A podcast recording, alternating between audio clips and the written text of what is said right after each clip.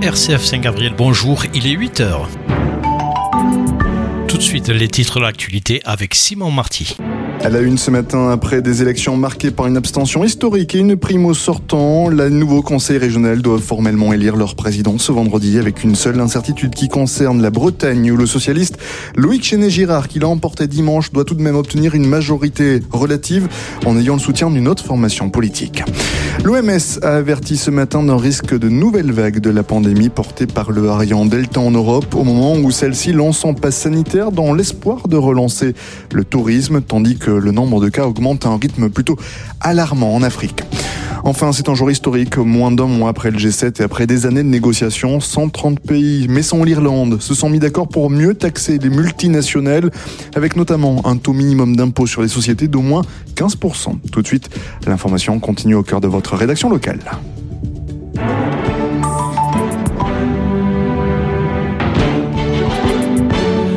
Bonjour à tous et bienvenue dans la suite de la matinale. Merci Simon Marty pour le titre de l'information. Information à développer un petit peu plus tard à 8h30 dans le grand journal de Radio Vatican.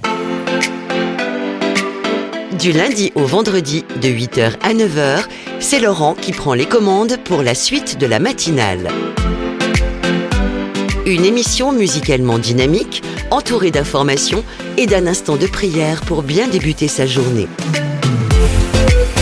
La suite de la matinale sur RCF Saint-Gabriel, c'est maintenant que tout commence. Et c'est la dernière, la dernière suite de matinale, couleur, euh, on va dire hivernale, puisque nous quittons la grille d'hiver pour passer maintenant à la grille d'été, officiellement appelée la grille d'été, mais pour nous, ça sera la grille des vacances. Voilà, la suite de la matinale, ça va changer un petit peu, mais elle restera quand même tout le mois de juillet. Par contre, au mois d'août, plus de suite de matinale jusqu'au mois de septembre nous faisons comme tout le monde, nous prenons des vacances et après, ça sera à la rentrée. Pour l'instant, ce que je vous propose aujourd'hui, c'est un dossier de la matinale à 8h05, un instant de prière à 8h15, le grand journal, comme je le disais tout à l'heure, à 8h30, et puis nous clôturerons cette dernière suite de matinale d'hiver avec le grand invité.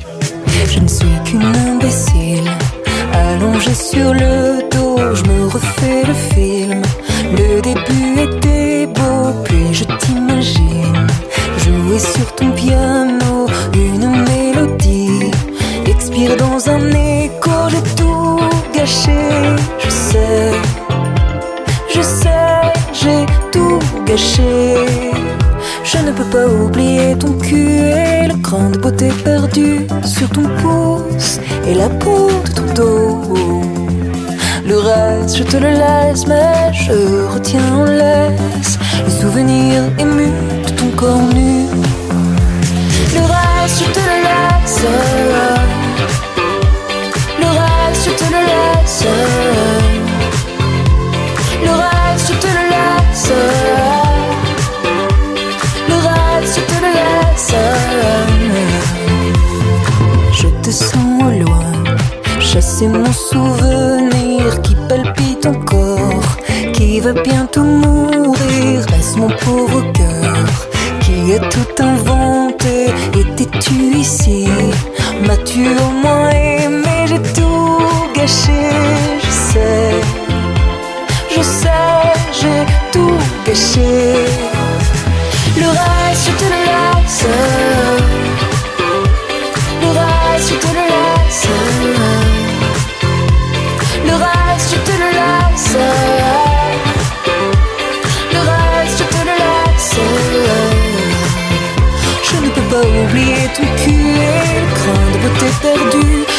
Ton et la peau de ton dos. Le reste, je te le laisse, mais je retiens en laisse le souvenir ému de ton corps nu. Je reste amoureuse d'une idée qui s'éteint, figée à jamais. Dans un miroir sans teint d'où je te regarde, t'en sortir à merveille. Et pied ton bonheur le rend cruel. Reste, laisse. Voilà, départ en musique pour cette suite de matinale. Ça, ça changera pas beaucoup puisque ça sera la même chose la, la semaine prochaine, dès lundi. Ça sera toujours de la musique bien rythmée pour vous réveiller. Et donc là, c'était Clara Luciani qui nous a réveillés avec ce morceau intitulé Le reste. Voilà, et bien le reste, nous le gardons.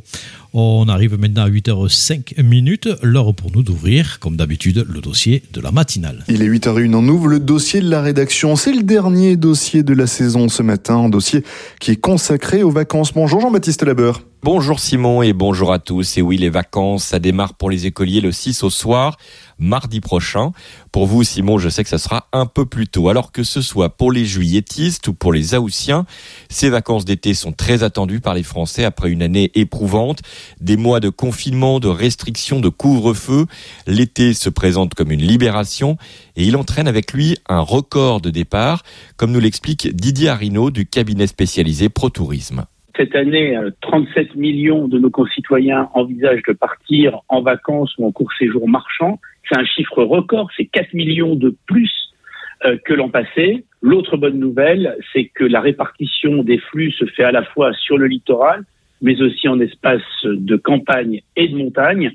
Seule la destination euh, tourisme urbain est en fort retrait cette année encore, du fait d'une part de l'absence de bon nombre de clientèles lointaines, ça impacte fortement les grandes métropoles, surtout d'ailleurs l'Île-de-France, mais nous avons aussi un retour pour les autres espaces, pour la clientèle de loisirs plus classique, un retour des clientèles européennes, à l'exception des Britanniques qui sont euh, en retrait.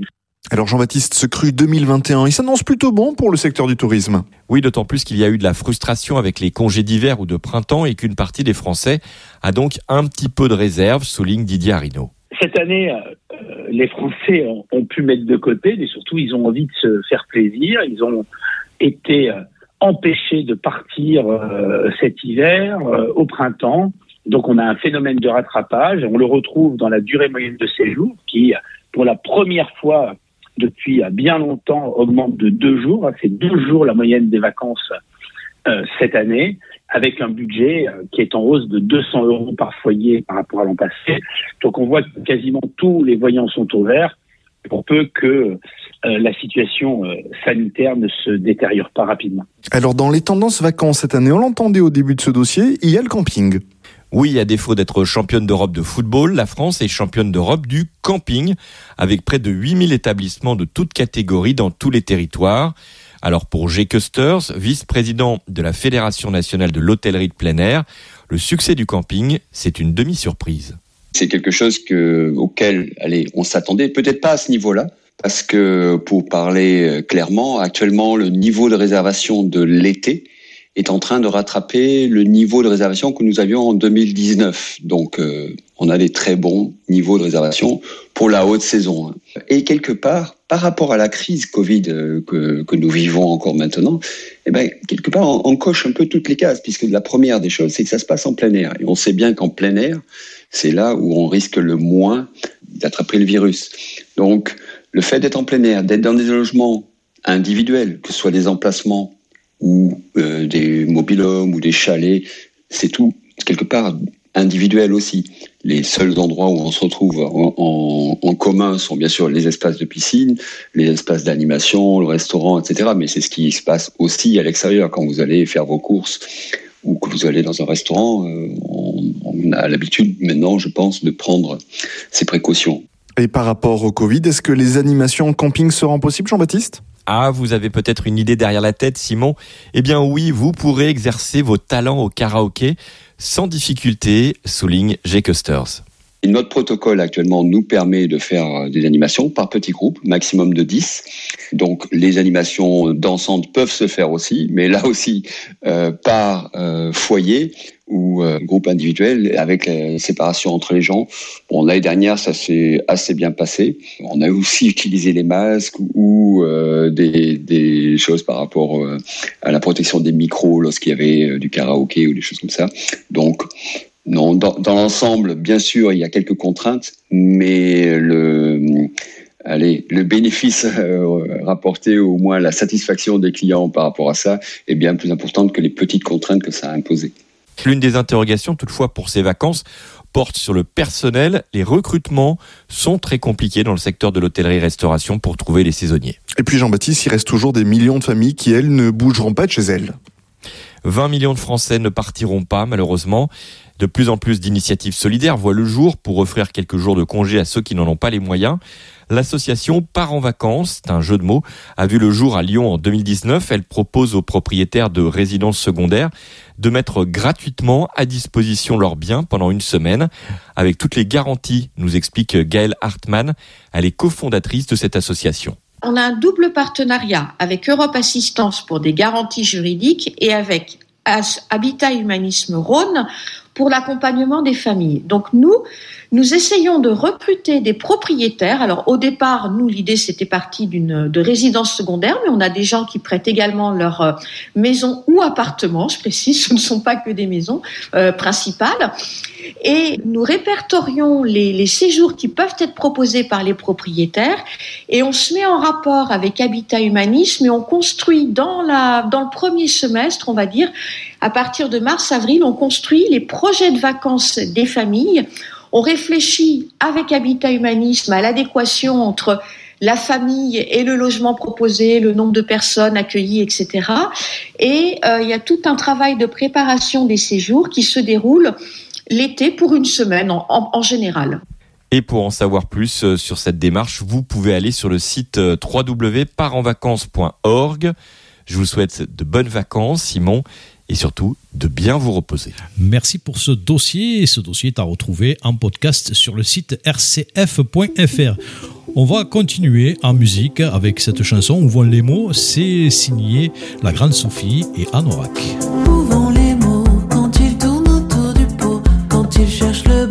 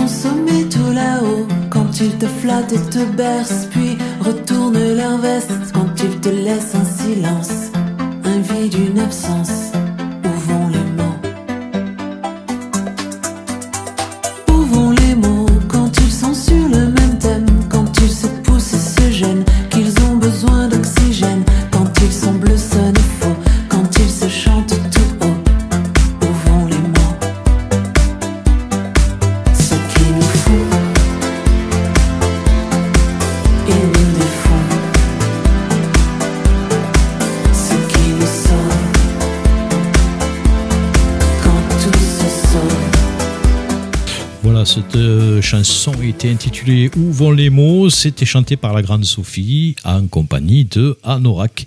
Et cela nous amène maintenant à notre heure de méditation, 8h15, heure pour nous de commencer notre instant de prière. Et on va commencer celui-ci avec la première lecture. Du livre de la Genèse, chapitre 23, versets 1 à 4, puis 19, chapitre 24, versets 1 à 8, puis 62 à 67. Sarah vécut 127 ans. Elle mourut à Kiryat Arba, c'est-à-dire à Hébron, dans le pays de Canaan. Abraham s'y rendit pour le deuil et les lamentations. Puis il laissa le corps pour aller parler aux Hittites qui habitaient le pays. Je ne suis qu'un immigré, un hôte parmi vous. Accordez-moi d'acquérir chez vous une propriété funéraire où je pourrais enterrer cette morte. Abraham ensevelit sa femme Sarah dans la caverne du champ de Macpéla, qui est en face de Mambré, c'est-à-dire à Hébron, dans le pays de Canaan. Abraham était vieux, avancé en âge, et le Seigneur l'avait béni en toutes choses. Abraham dit au plus ancien serviteur de sa maison, l'intendant de tous ses biens, Je te fais prêter serment par le Seigneur, Dieu du ciel et Dieu de la terre. Tu ne prendras pas mon fils une épouse parmi les filles des Cananéens au milieu desquelles j'habite, mais tu iras dans mon pays, dans ma parenté, chercher une épouse pour mon fils Isaac. Le serviteur lui demanda, Et si cette femme ne consent pas à me suivre pour venir ici, devrais-je alors ramener ton fils dans le pays d'où tu es sorti? Abraham lui répondit, Garde-toi d'y ramener mon fils. Le Seigneur, le Dieu du ciel, lui qui m'a pris de la maison de mon père et du pays de ma parenté, m'a déclaré avec serment, À ta descendance, je donnerai le pays que voici. C'est lui qui enverra son ange devant toi, et tu prendras là-bas une épouse pour mon fils. Si cette femme ne consent pas à te suivre, tu seras dégagé du serment que je t'impose. Mais en tout cas, tu n'y ramèneras pas mon fils. Un jour, Isaac s'en revenait du puits de la Laïroy. Il habitait alors le Negev. Il était sorti à la tombée du jour pour se promener dans la campagne lorsque, levant les yeux, il vit arriver des chameaux.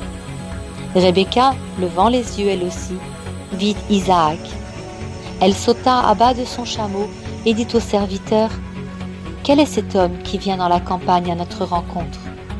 Le serviteur répondit C'est mon maître. Alors elle prit son voile et s'en couvrit. Le serviteur raconta à Isaac tout ce qu'il avait fait. Isaac introduisit Rebecca dans la tente de sa mère, Sarah. Il l'épousa, elle devint sa femme, et il l'aima.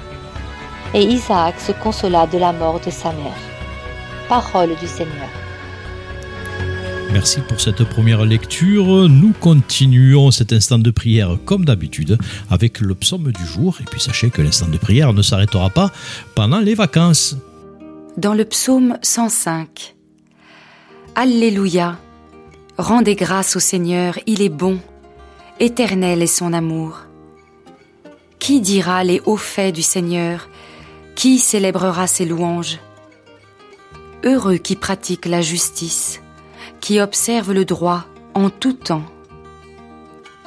Souviens-toi de moi, Seigneur, dans ta bienveillance pour ton peuple. Toi qui le sauves, visite-moi, que je vois le bonheur de tes élus, que j'ai part à la joie de ton peuple, à la fierté de ton héritage. Voilà pour ce psaume du jour et nous continuons notre méditation avec la proclamation de l'évangile. Ce ne sont pas les gens bien portants qui ont besoin du médecin. Je veux la miséricorde, non, non le sacrifice. Voilà. Évangile de Jésus-Christ selon saint Matthieu, chapitre 9, les versets 9 à 13. Nous écouterons la méditation que va nous faire le pasteur Jean-Pierre Stanberger juste après. Et puis nous clôturerons cet instant de prière avec un chant final, Éternel est ta miséricorde. C'est chanté par la communauté de l'Emmanuel. En ce temps-là, Jésus vit en passant un homme du nom de Matthieu, assis à son bureau de collecteur d'impôts. Il lui dit, Suis-moi. L'homme se leva et le suivit. Comme il était à table à la maison, voici que beaucoup de publicains, c'est-à-dire des collecteurs d'impôts, et beaucoup de pécheurs vint prendre place avec lui et ses disciples.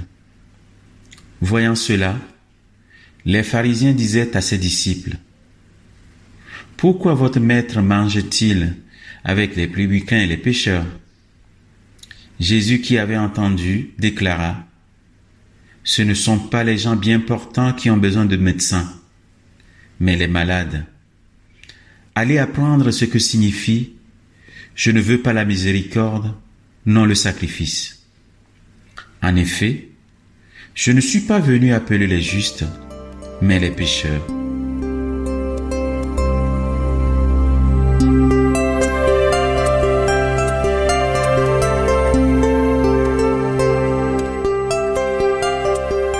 Il était assis au bureau des péages, sollicitant l'impôt.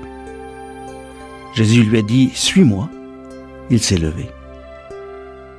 Le soir même, il partageait son repas avec des collègues à lui, employés au péage, mais aussi des gens qualifiés de pécheurs, et au milieu de tous, Jésus et ses disciples. L'ensemble donnait la surprenante image de ce que pourrait être l'Église. Dans cette liste, un mot m'arrête, celui de pécheur, avec un accent aigu. Les disciples, on sait qui ils sont. Les préposés au péage aussi, mais les pécheurs. Ne sont-ils pas, à l'exception de Jésus, dit-on, ne sont-ils pas, ne sommes-nous pas tous pécheurs cela font-ils partie de cette catégorie des pêcheurs scandaleux, si facile à repérer, si difficile à définir? L'édition de 1740 du dictionnaire de l'Académie française définit ainsi la femme pécheresse. C'est celle qui fait profession publique d'un mauvais commerce. Je ne sais qui sont ces pécheurs ces pécheresses peut-être.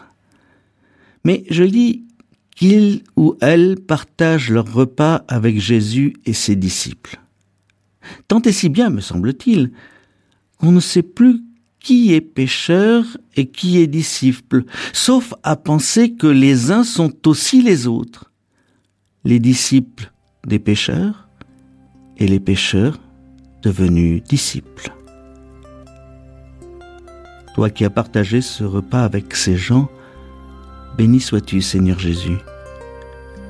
Tu nous ouvres à l'idée que nous aussi nous pouvons partager entre pécheurs et avec tous ceux à qui grâce est faite.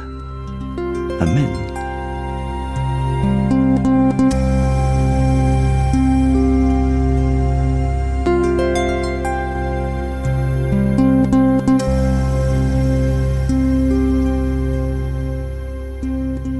Notre Père qui es aux cieux, que ton nom soit sanctifié, que ton règne vienne, que ta volonté soit faite sur la terre comme au ciel. Donne-nous aujourd'hui notre pain de ce jour. Pardonne-nous nos offenses, comme nous pardonnons aussi à ceux qui nous ont offensés. Et ne nous laisse pas entrer en tentation, mais délivre-nous du mal. Car c'est à toi qu'appartiennent le règne, la puissance et la gloire, pour les siècles des siècles. Amen. Le cœur broyé, l'âme emplie de peur. Nous nous cachions loin de toi. Mais pour nous racheter, tu t'es fait l'un de nous éternel est ta miséricorde. Par ta main guide-nous, Seigneur. Transforme-nous en ton amour. Rassemble-nous en un peuple saint qui porte en ce monde ta paix.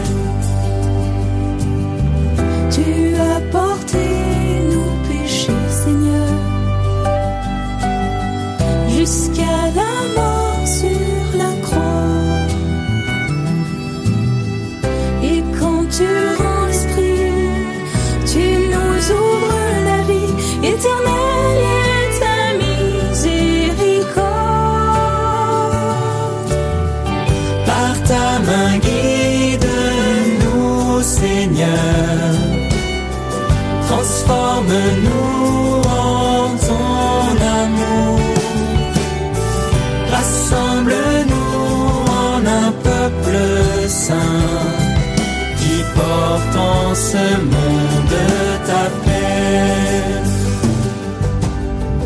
De ton côté, de ton cœur ouvert, le sang et l'eau ont. L'église du Seigneur, fontaine du salut éternel et ta miséricorde. Guide-nous, Seigneur. Transforme-nous en ton amour. Rassemble-nous en un peuple saint qui porte en ce monde ta. Voilà, et c'est ainsi que se clôture cet instant de prière. Restez avec nous sur RCF Saint-Gabriel. Vous aurez un autre instant de prière cet après-midi. Vous le savez, à 15h, c'est le chapelet. Et il est fait en direct de nos studios. Et en plus, vous pouvez appeler pour faire une dizaine avec nous. Attention, nouveau numéro de téléphone, c'est le 05 94 247 199. 05 94 247 199. Notez bien ce numéro sur un bout de papier. Gardez en mémoire le 311 711 car il risque de revenir, mais ça, on vous en dira plus à la fin du mois. On continue maintenant avec une troisième pause musicale, c'est Le Bonheur et c'est chanté par Pierrick Lilu. Dans ses yeux, je vois de la tendresse.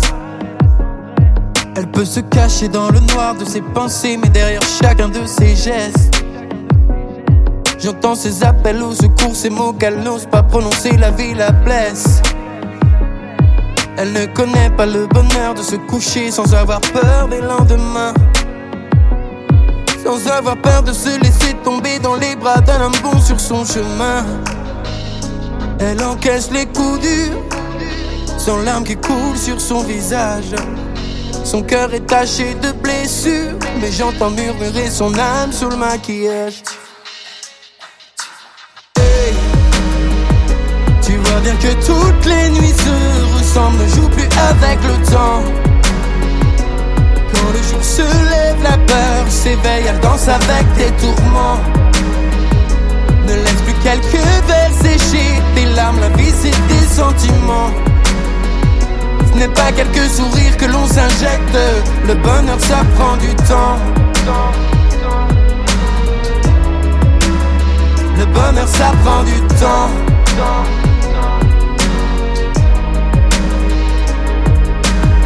Sans trop y croire, un Dieu qui l'entend pas du haut de ses nuages. Elle cherche un peu l'espoir pour se lancer dans un ouvrage qu'elle pourrait remplir de ses histoires qu'elle ne vit qu'en rêve. Comme ces drôles de romances qu'elle mate pour mettre un sourire sur ses lèvres. Elle se projette tellement qu'elle oublie de vivre le moment présent. Elle craint les gens, elle fuit les hommes de son regard d'enfant. Il y a cette boule au ventre qui l'empêche souvent d'avancer. Toujours la même peur qui vient figer son cœur au moment d'aimer. Elle encaisse les coups durs sans larmes qui coulent sur son visage.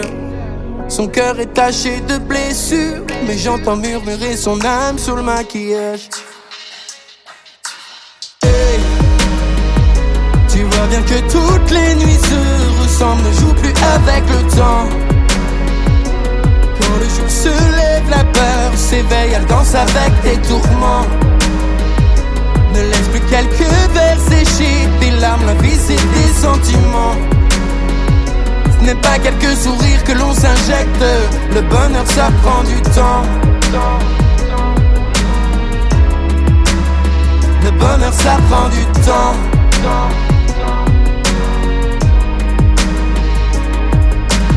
Hey. Tu vois bien que toutes les nuits se ressemblent, ne joue plus avec le temps. Quand le jour se lève, la peur s'éveille, elle danse avec tes tourments. Ne laisse plus quelques verres sécher tes larmes, la vie c'est des sentiments. Ce n'est pas quelques sourires que l'on s'injecte, le bonheur ça prend du temps. Le bonheur ça prend du temps.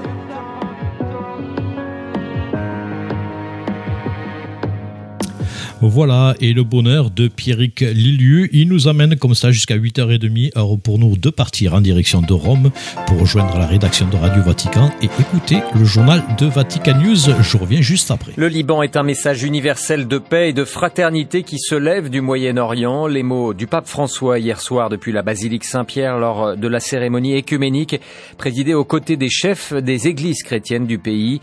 Un message aux accents aussi bien pastoraux que politiques sur lequel nous reviendrons en détail dès le début de ce journal.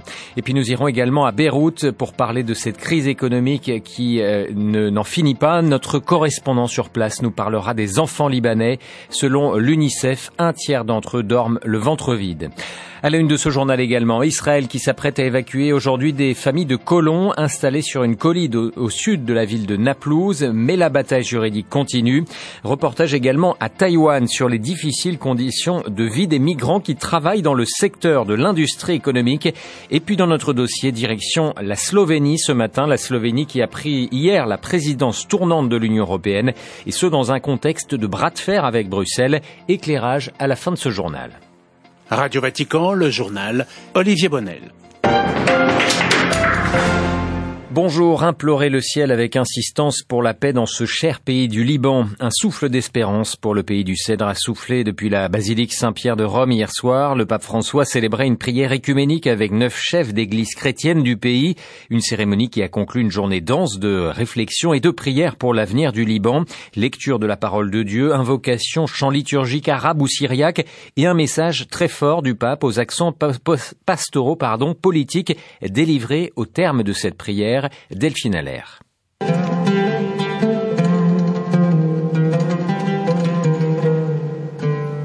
Une célébration, plusieurs traditions. En signe d'unité, des hymnes araméens, chaldéens, syriaques et d'autres encore ont résonné dans la basilique Saint-Pierre pour ce moment de prière aussi fort que solennel en présence de quelques centaines de fidèles.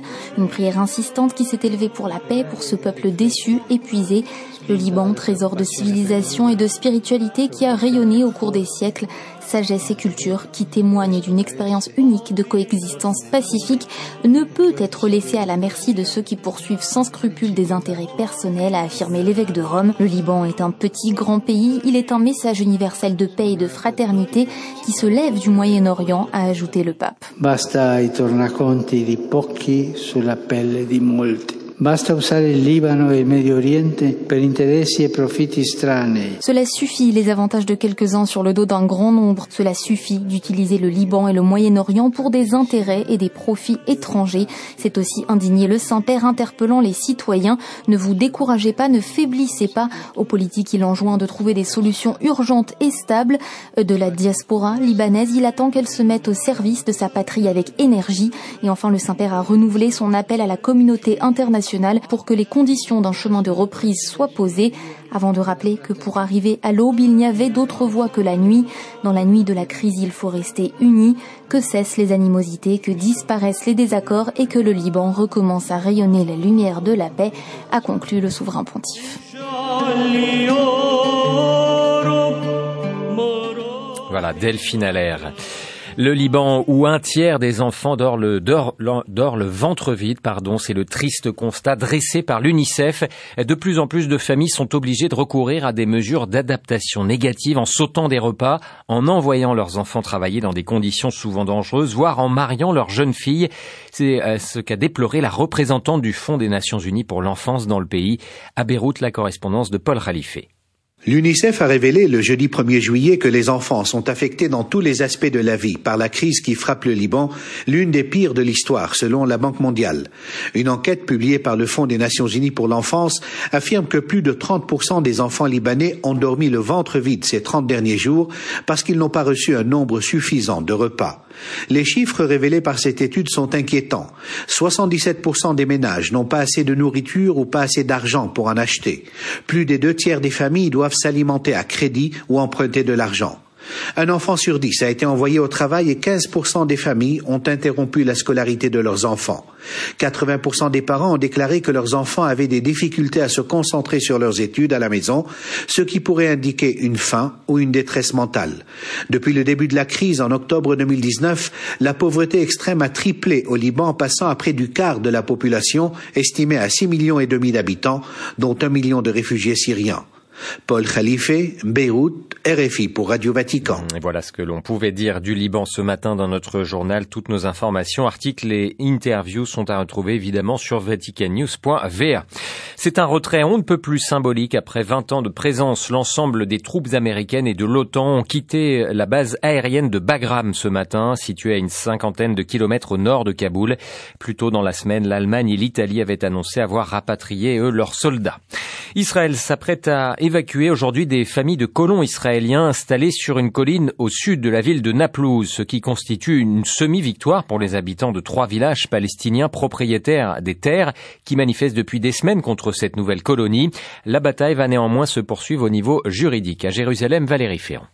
Selon l'accord, les colons ayant créé cet avant-poste ont accepté de quitter aujourd'hui, à partir de 16 heures locales, la colline d'Assabir, cible de nombreuses tentatives précédentes d'Israël de s'emparer des terres de cette région agricole au sud de Naplouse. Les mobile homes dans lesquels campaient une cinquantaine de familles de colons vont en revanche rester sur place, le temps pour le ministère israélien de la Défense d'examiner les possibilités de déclarer ces terres terres d'État, auquel cas la puissance occupante israélienne s'octroierait le droit de se les approprier. Les terres sur lesquelles l'avant-poste a été créé appartiennent en fait à trois villages palestiniens dont les habitants manifestent depuis deux mois, de jour comme de nuit, contre cette nouvelle colonie. Cinq de leurs habitants ont été tués par l'armée israélienne, dont quatre dans celui de Beïta, devenu un des symboles du moment de la résistance populaire palestinienne contre la politique israélienne de colonisation. Les avocats des propriétaires exigent le démantèlement total et définitif de cet avant-poste. Jérusalem, Valérie Ferron, Radio Vatican.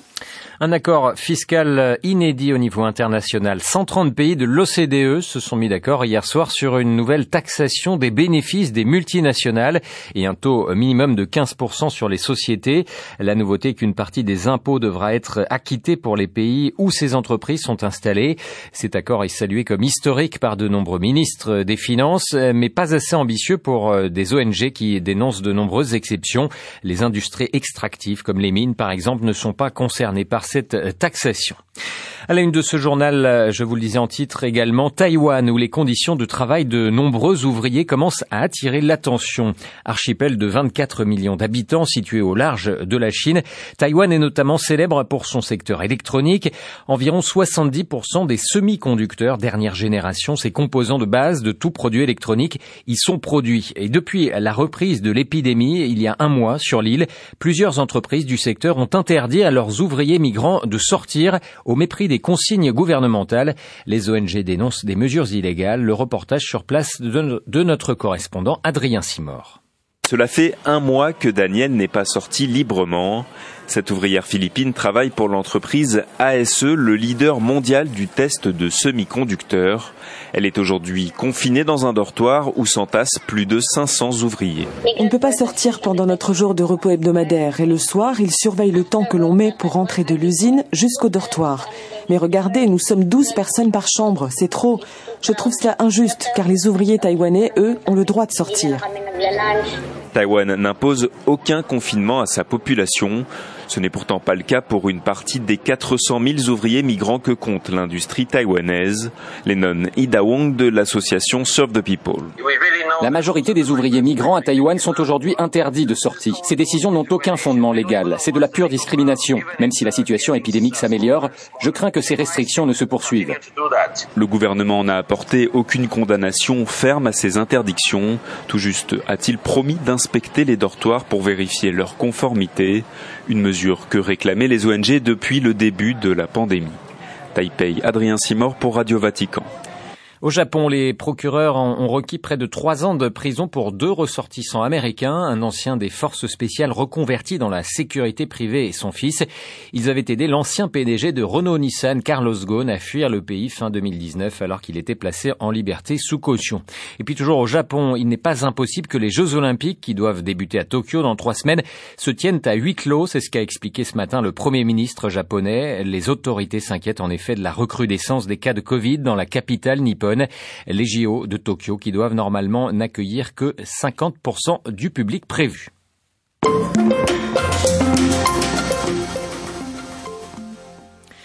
Ce matin, dans notre dossier, nous vous emmenons donc en Slovénie. La Slovénie, petit pays du sud des Balkans, coincé entre l'Italie et la Croatie.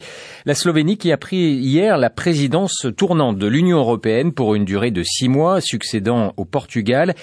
Une présidence qui se tient dans un contexte tendu en Europe, alors que le chef du gouvernement slovène, Janez Janša, a multiplié ces derniers temps les critiques envers Bruxelles sur de nombreux dossiers. Proche du Hongrois Viktor Orban, Janša est surnommé par ses détracteurs maréchal Twito pour ses déclarations parfois tapageuses sur le réseau social, en référence notamment à l'ancien dictateur communiste yougoslave. Hier, la présidente de la Commission euh, européenne, Ursula von der Leyen, a d'ailleurs invité le Premier ministre slovène à garantir la liberté de la presse, un sujet, un sujet qui inquiète les autres pays partenaires. Pour la Slovénie qui célèbre cette année les 30 ans de son indépendance, comme pour l'Union européenne, c'est donc par un saut dans l'inconnu que s'ouvre cette présidence. Éclairage ce matin avec Jacques Rupnik, directeur de recherche au CERI de Sciences Po Paris, spécialiste de l'Europe centrale et orientale cette présidence slovène arrive à un moment particulier où il y a un certain nombre de questions, de tensions, de conflits sur la définition de ce qu'est l'Union européenne euh, elle-même, de ce qu'elle doit être. La Slovénie, autrefois, était considérée comme un pays, j'allais dire, sans problème du point de vue de l'Union européenne, puisque c'était une république ex-yougoslave qui avait en quelque sorte échappé à la guerre, puisque le conflit euh, en Slovénie n'avait duré qu'une dizaine de jours, et la Slovénie avait euh, été le premier État ex-yougoslave à rejoindre l'Union européenne et depuis avait fait un parcours considéré comme sans faute, avait rejoint l'euro et donc était considéré un peu comme un élève modèle, comme le précurseur de ce que les pays des Balkans pourraient être le jour où ils accéderaient à l'Union européenne. Si je reviens un peu sur la personnalité de Janez Janša, euh, il a euh, très régulièrement tapé sur l'Union européenne elle-même, sur la Commission euh, européenne, sur de nombreux sujets, notamment la, la question migratoire. Est-ce que euh, le Premier ministre slovène a une euh, vraie capacité de, de nuisance euh, pour euh, les institutions européennes ces six mois à venir du fait de son passé, on va dire, très eurosceptique. En temps normal, j'aurais dit non, parce que même un pays qui n'est pas très allant sur la poursuite de l'intégration ou l'approfondissement de l'intégration européenne ou qui exprime des critiques, il a la présidence tournante pendant six mois et la règle du jeu, c'est que quand même le pays qui préside est un facilitateur. Celui qui organise une réunion ne peut pas être celui qui crée un conflit dans la réunion. C'est généralement celui qui essaye d'être Monsieur Bonzoffice. Je pense que la Slovénie essaiera de jouer ce rôle. C'est pas facile pour quelqu'un comme Yann Chap. Mais il se trouve que ce n'est pas ça maintenant le débat numéro un. Là maintenant, la question qui viendra l'ordre du jour, c'est celle de l'état de droit. Euh, Yann s'est singularisé par des prises de position en, en réclamant en quelque sorte beaucoup plus d'autonomie pour les États membres. 30 ans après son indépendance, quel pays est la Slovénie aujourd'hui et, et, quel poids euh, a-t-elle dans l'Union européenne? C'est un petit pays qui a énormément d'atouts, qui, sur le plan politique, avait géré remarquablement sa transition à la démocratie, qui était sorti de la Yougoslavie sans encombre, j'allais dire, sans un traumatisme profond qu'ont subi les autres, les Croates, les Bosniaques, les Kosovars, etc. Et il se trouve que le, cet embardé politique, si j'ose qualifier ainsi l'arrivée au pouvoir de M. Janša, peut compromettre euh, cette image-là. Je dis embardé politique parce que il n'était nullement dit que M. Janša devait arriver au pouvoir. Il était arrivé en tête aux élections mais personne n'avait envie de former une coalition avec lui. Il avait environ 25% des voix et il y avait une coalition, disons, de centre-gauche qui gouvernait. Mais cette coalition hétéroclite a éclaté. Nous verrons si ce pouvoir qui reste quand même relativement fragile de M. Janša tient la route dans la tourmente européenne. Ça va être un véritable test de sa capacité à être non pas seulement un protestataire, mais est-ce qu'il est capable de surmonter ça pour se hisser au niveau d'une politique européenne où c'est d'autres règles qui président? Voilà, Jacques Rupnik, directeur de recherche aux séries de Sciences Po, spécialiste de l'Europe centrale et orientale, était ce matin l'invité de Radio C'est la fin de ce journal. Merci de l'avoir suivi. Et là encore, si vous restez avec nous sur RCF Saint-Gabriel, eh bien, vous aurez un autre journal de Radio Vatican cet après-midi à 13h. On va continuer, nous, toujours en musique. Cette fois-ci, c'est Bilal Hassani qui va nous accompagner avec ce morceau que vous connaissez puisqu'on l'a écouté souvent sur RCF Saint-Gabriel et qui s'appelle Tom.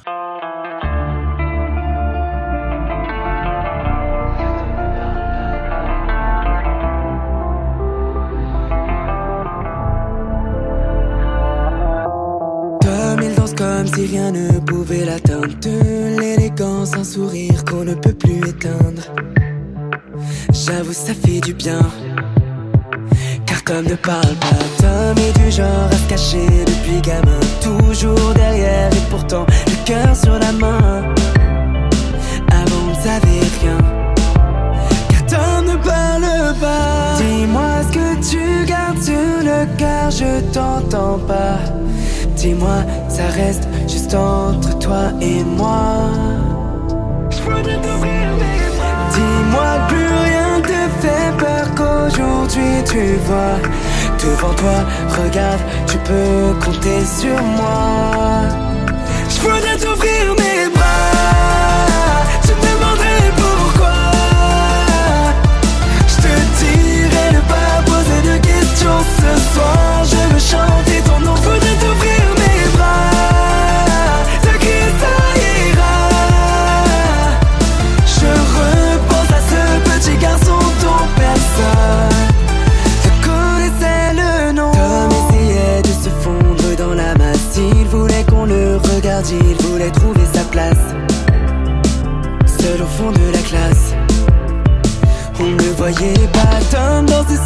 je crois qu'il est sincère. Pas de faux semblants, il sourit, il a le regard clair. C'est lui qui nous éclaire. Tom ne nous ment pas. Dis-moi ce que tu gardes sur le cœur, je t'entends pas.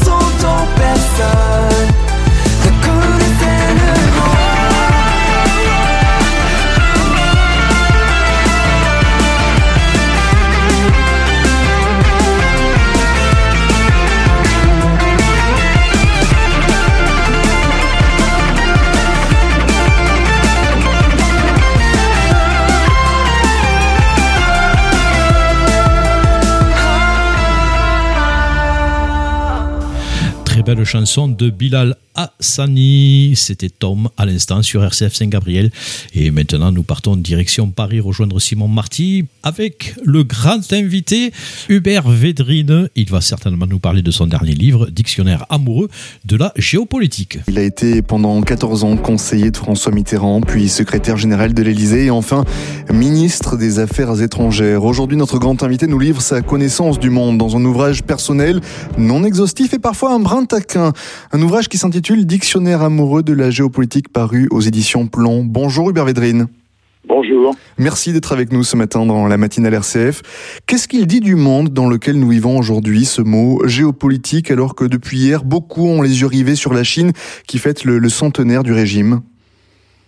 Alors, la, la géopolitique, c'est la combinaison de l'histoire, la géographie, les grandes décisions, les relations internationales. Et dans ce livre qui s'appelle Improprement dictionnaire, mais c'est le nom de la collection, hein, c'est pas un vrai dictionnaire, il n'y a pas tout, et on peut pas être amoureux de la géopolitique. C'est une balade passionnée, mais beaucoup dans l'histoire. Alors évidemment, l'événement que vous citez, c'est important, le, le centenaire de la création du Parti communiste chinois, mais comme je pense que nous vivons dans une époque avec le nez sur le guidon, on réagit de façon instantanée aux événements de la veille, vous voyez, je pense qu'il y a plein de choses qu'on ne comprend pas.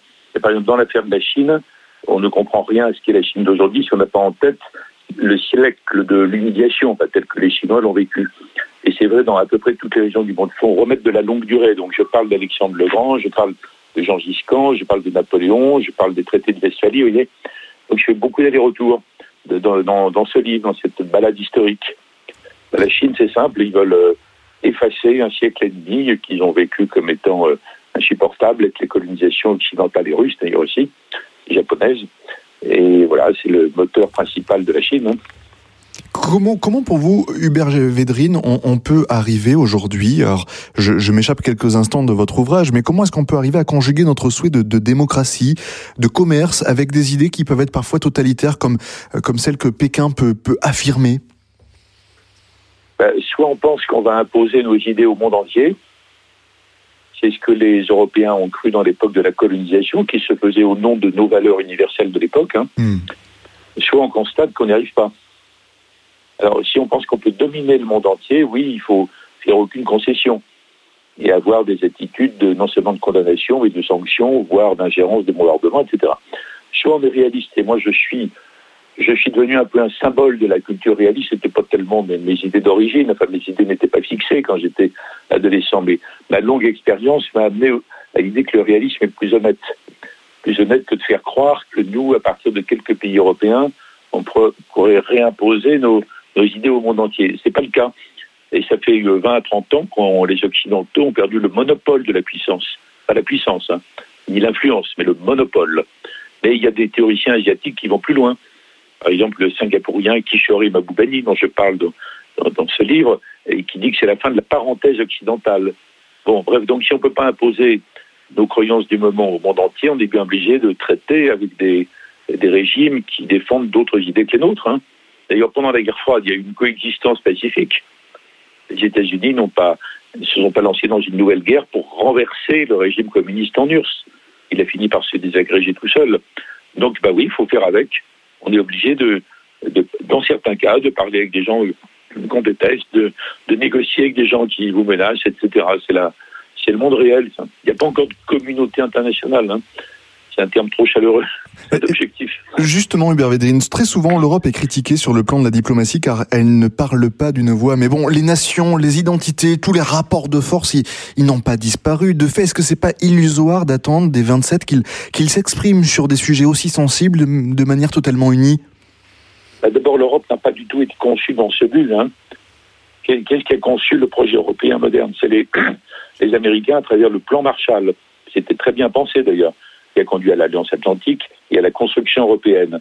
Mais dès l'origine, même pour les pères fondateurs, genre euh, Monet et Schuman, c'était sous le parapluie américain. Donc il n'y a jamais eu l'idée, jamais, euh, que l'Europe devienne une, une, puissance dans le monde. Le commerce, oui, l'économie, très bien. Mais euh, donc il y, a ce problème d'ADN, en, en, quelque sorte, pour les Européens. Alors malgré tout, il faut bien que les Européens se mettent d'accord, par exemple, sur les qu'est-ce qu'on fait en matière commerciale? Ils veulent aller au-delà. Et c'est très difficile parce que les, les, États-nations, les nations n'ont pas disparu, les identités, même de l'or, grand européen s'il en fut, parlait de fédération d'États-nations. Donc c'est en effet, ce qui est illusoire, c'est de penser que du jour au lendemain, sur des sujets ultra sensibles, les Européens peuvent avoir la même position. Ce qui n'est pas illusoire, c'est de penser que sur des sujets précis, il peut y avoir des, des majorités, des coalitions, et à cet égard, les Européens sont moins naïfs. Ils l'ont été pendant longtemps. Je parlais de bisounours à une époque, dans bisounours dans Jurassic Park. Les Européens évoluent, le langage de la Commission actuelle est moins irréaliste. Alors, il ne faut pas concéder n'importe quoi, mais c'est une combinaison. C'est une combinaison entre les, les idées, les valeurs, les convictions, et puis le monde réel. Et c'est ça l'art de la politique. Et c'est vrai que la, la machine européenne n'a pas été conçue d'abord pour ça. Donc, il ne faut pas faire à l'Europe des reproches injustes et inutiles. Faut aider les Européens à converger. sur les, les, grands sujets. Dans votre ouvrage Dictionnaire amoureux de la géopolitique, vous, vous retracez le parcours de, de certaines figures de la diplomatie européenne ou pas d'ailleurs. Laquelle pour vous, Hubert Védrine, est, est la plus emblématique à vos yeux? Il n'y en a pas une, c'est un ensemble. Il y a beaucoup de présidents américains parce que les États-Unis ont été le pays leader du monde depuis 1945. Il y a des figures chinoises. Je parlais de la Chine tout à l'heure. Je parle de Deng Xiaoping. Hein. L'homme qui a refait la Chine d'une façon absolument cruelle, c'est Mao Tse-tung. Il a refait la Chine. Ça ne changeait rien au monde extérieur. L'homme qui a changé le monde, c'est Deng Xiaoping.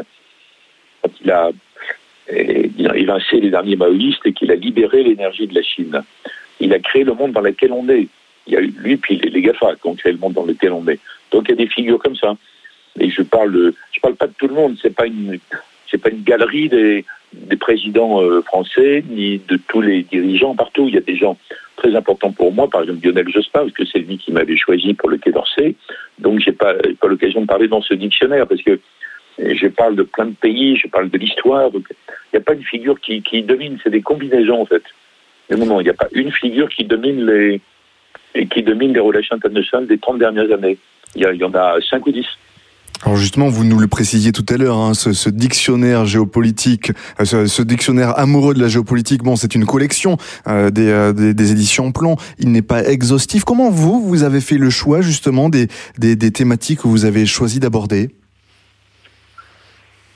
Eh bien, j'ai accepté d'ailleurs la proposition de Plomb parce que c'est très agréable d'écrire un livre où on est libre de choisir ses sujets. Alors, il y a des sujets que je voulais traiter parce que c'est des gens qui me passionnent, des gens qui je voulais rendre hommage, parfois oubliés, comme Tibor Mande, euh, qui est l'homme qui m'avait un peu éveillé à la géopolitique euh, il y a très très très longtemps. Et après, j'ai surtout pris des sujets où je suis amené à je suis venu à penser, pas pour embêter qui que ce soit, mais des choses assez différentes de ce que croient les gens en majorité, vous voyez. Donc, je veux m'expliquer là-dessus. Communauté internationale, pourquoi je dis qu'il n'y en pas encore, que c'est un objectif sur toutes les questions identité, mémoire, etc. Je suis très du point de vue des historiens. Euh, René Raymond autrefois, Pierre Nora aujourd'hui. Je ne suis pas du côté du devoir de mémoire, vous voyez. Mm. Euh, la question de le, euh, la repentance, l'expiation. Alors je veux heurter personne, encore une fois, je le dis. Vous parliez tout à l'heure, je suis taquin, oui, je suis souvent souriant, ironique. Mais c'est pour, euh, pour, pour, faire réfléchir. Donc j'ai pris beaucoup de sujets où je pense le contraire de ce qui est d'habitude. Quand je parle du cynisme, par exemple, je rappelle ce que cela veut dire pour les philosophes grecs à l'origine. La capacité à braver l'opinion dominante. Ça n'a absolument rien à voir avec le sens contemporain, vous voyez, où on parle d'une sorte d'amoralisme abject. Donc il y a plein de sujets comme ça où j'essaie de, faire réfléchir, d'autant que euh, j'adore mon pays, bien sûr, mais les Français sont, sont un peuple chimérique. Je crois beaucoup de gens. Euh, bon, voilà, donc euh, j'essaie d'apporter de la, un peu de grain à moudre aux gens. Justement, je vais profiter de votre expérience comme, ancien ministre des Affaires étrangères. On a dans, l'imaginaire collectif l'image de la diplomatie française qui excelle dans son domaine, brodant avec minutie des, relations fructueuses et son influence. Est-ce que c'est une réalité? Est-ce que c'est notre passé ou est-ce que ce n'est qu'un mythe, Hubert Védrine? Non, c'est pas un mythe, ça a été vrai. Par exemple, Kissinger, qui reste le penseur dominant de la géopolitique, considère que Richelieu est un des plus grands de tous les temps, vous voyez. Bon, ça existait. Bon, alors aujourd'hui, la France a une politique étrangère, elle a une politique étrangère, elle peut changer. Enfin, il y a des axes généraux, en tout cas sous la Ve République. Elle a un corps diplomatique top niveau hein, sur le plan professionnel, mais euh, la France est un pays occidental, un pays européen. Or, ces pays ont perdu le monopole, je le disais tout à l'heure. Mmh. Ils contrôlent plus tout à fait la marche du monde. Personne ne contrôle, hein, la Chine non plus. Donc il y a un système un peu chaotique comme le dit le secrétaire général des Nations Unies, M. Guterres, c'est compliqué de, mener une politique là-dedans. C'est compliqué. D'autant que les opinions pèsent de plus en plus. Or, les opinions, elles réagissent. Elles sont euh, émotives, émotionnelles. Elles sont très pour ceci, très contre cela. Or, en diplomatie, il faut travailler méthodiquement, lentement, préparer des compromis, faire des concessions, ce que l'opinion n'aime pas, quels que soient les pays. Bon, donc là, la politique étrangère française et la diplomatie qui en est l'instrument euh, sont dans ce monde-là. Donc on ne peut pas mener la, euh, la politique étrangère comme autrefois, même comme à l'époque du général de Gaulle, voire de François Mitterrand. C'est un monde différent, vous voyez, l'opinion, les réseaux sociaux, l'information continue, etc. Donc il faut s'adapter à ça. C'est devenu plus compliqué. Et il y a toujours, bien sûr, une politique étrangère française. Est-ce que vous pensez, Hubert Védrine, que, la pandémie que nous sommes en train de, vivre toujours aujourd'hui va influencer de manière durable justement les relations entre, entre ces États-nations, la géopolitique d'une manière générale? Je pense que à peu près tous les problèmes qui sont frappants dans le monde de 2021-22 étaient là avant. Le bras de fer États-Unis-Chine, le fait que les Européens, ça fonctionne pas, pas trop mal, mais enfin, ils ont du mal à, à se comporter en puissance stratégique. Les l'espèce de guerre mondiale au sein de l'islam sunnite entre les musulmans en général et la minorité fondamentaliste, voire extrémiste, ça existait avant. Les, les différentes évolutions des différents pays en Afrique, je parle d'Afrique avec un S, hein, parce que c'est quand même très, très varié.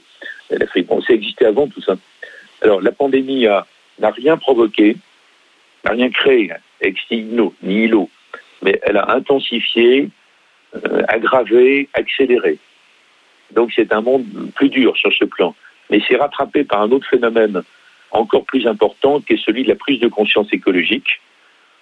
Tout le monde comprend maintenant, même les gens les plus, euh, les plus bornés et butés, hein, c'est gravissime. C'est pas la question de la planète, c'est la question de la vie sur la planète.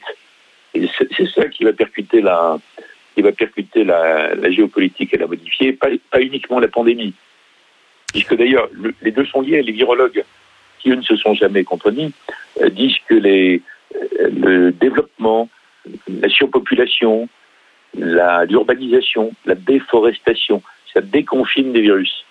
Donc il y en aura d'autres. C'est pour ça qu'il faut, faudra tirer les bonnes leçons de la pandémie que nous vivons pour avoir les bonnes pratiques. Donc il y, aura un, un, mélange un peu brutal parfois entre la, les réalités géopolitiques, la prise de conscience du danger écologique. Et la réponse sera, j'en parle d'ailleurs dans le livre, une écologisation méthodique, systématique de tous les modes de vie et tous les modes de production. Ça a déjà beaucoup commencé, hein, mais ça va dominer les décennies qui viennent, encore plus que la seule pandémie. Merci beaucoup Hubert Védrine de nous avoir un petit peu éclairé ce matin. Je rappelle le titre de votre ouvrage Dictionnaire amoureux de la géopolitique, c'est paru aux éditions Plan. Merci d'avoir été avec nous dans la matinale RCF. Voilà, ce grand invité clôture comme d'habitude cette suite de matinale. Il vient de la clôturer pour la dernière fois jusqu'au mois de septembre. À partir de lundi, vous allez voir les choses vont légèrement changer. L'instant de prière, lui, restera toujours là. La musique sera aussi toujours là. Les seules choses qui vont changer, c'est le dossier de la matinale qui sera transformé en invité de la rédaction. Et puis le grand invité qui clôture sera changé par la suite de l'histoire. Voilà, mais vous connaissez déjà le programme si vous êtes avec nous depuis deux ans et demi que nous faisons la suite de la matinale sur RCF Saint-Gabriel. Voilà, les, pas de rendez-vous ce soir à part le chapelet à 15h en local. Rendez-vous la semaine prochaine à partir de lundi pour une autre suite de matinale.